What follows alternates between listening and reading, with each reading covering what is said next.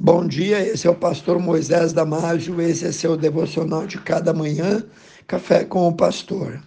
Hoje falando sobre edificados sobre a rocha eterna.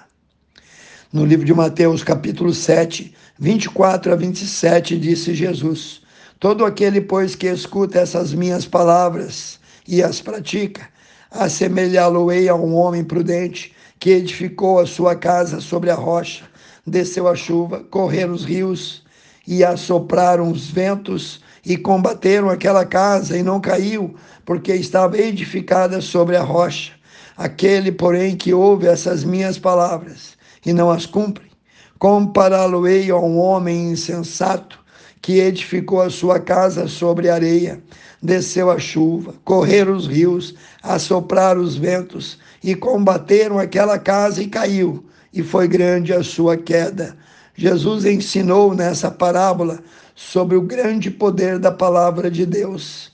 Alguém que ouve e coloque a palavra do Senhor em prática é comparado a alguém sábio, a alguém prudente, a alguém que consegue resistir às condições mais adversas da vida e permanecer firme, pois o seu alicerce está no lugar certo, sendo suficientemente forte e resistente Geralmente costumamos dividir as pessoas em várias classes, porém Jesus divide aqui os homens apenas em duas: os prudentes e os insensatos.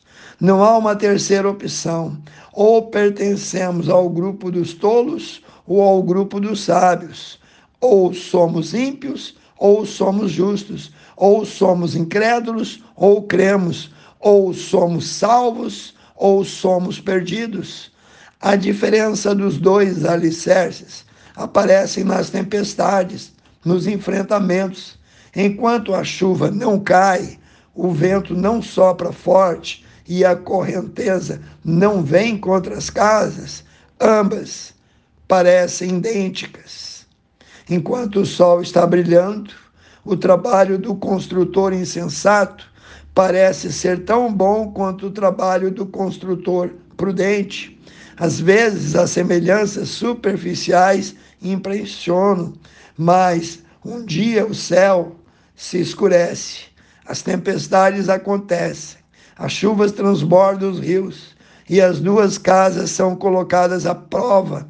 Nesse momento, as semelhanças desmoronam junto com a insensatez do construtor, que não fez a sua edificação sobre a rocha, isto é, como homem sem juízo que construiu a sua casa na areia. É fácil perceber que ambos os construtores utilizaram o mesmo material para levantar as paredes e fazer o telhado. Elas eram idênticas superficialmente, mas perceba que não foi a construção em si que manteve a casa de pé, enquanto a outra desmoronava. O segredo estava no fundamento, no alicerce sobre a rocha. A grande preocupação de Jesus é se você lê e estuda a Bíblia, mas a preocupação maior ainda é se você pratica o que aprendeu, se você faz o que conhece, sobre o que está ali cerçada então a sua casa espiritual. Você tem construído a sua vida, a sua casa espiritual, como um construtor sábio e prudente ou como um construtor insensato?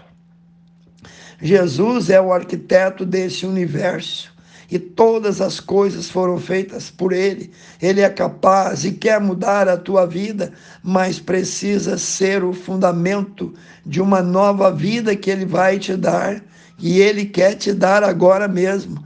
Então, deixe Ele remover agora todo o entulho, tudo aquilo que é velho, velho alicerce que você já fez. Deixe Ele colocar então um novo alicerce só que dessa vez sobre a rocha eterna, sobre a rocha da salvação, e assim a tua vida estará seguro para sempre. Amém? A rocha simboliza a pessoa de Cristo. E construir sobre a rocha é construir sobre os fundamentos da sua palavra. A areia simboliza os ditames do mundo, uma vida guiada pela razão, pelas aparências, pelos achismos e fora dos preceitos de Deus.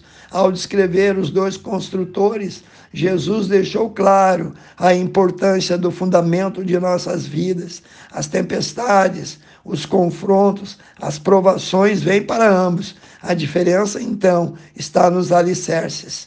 A casa que estava edificada sobre a rocha suportou, mas a que estava edificada sobre a areia teve um prejuízo muito maior.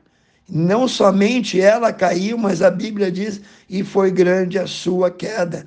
A diferença é que um obedeceu as palavras de Jesus e o outro não. Um edificou sobre um fundamento sólido, a rocha, e o outro na areia, um fundamento inseguro. A casa construída pelo prudente passou por todos os testes, todos os enfrentamentos, enquanto que a casa do tolo se desfez.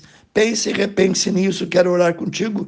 Precioso Deus, abençoa, cuida, Senhor, dando entendimento a cada um e dando chance para reedificar novamente essa casa que é a nossa vida em cima do fundamento que é Jesus. Pai, abençoe cada um. Eu oro e peço em nome de Jesus. Amém. Se você gostou, evangelize os seus amigos, vizinhos e conhecidos. Passe esse devocional a eles e eu te vejo no próximo Café com o Pastor.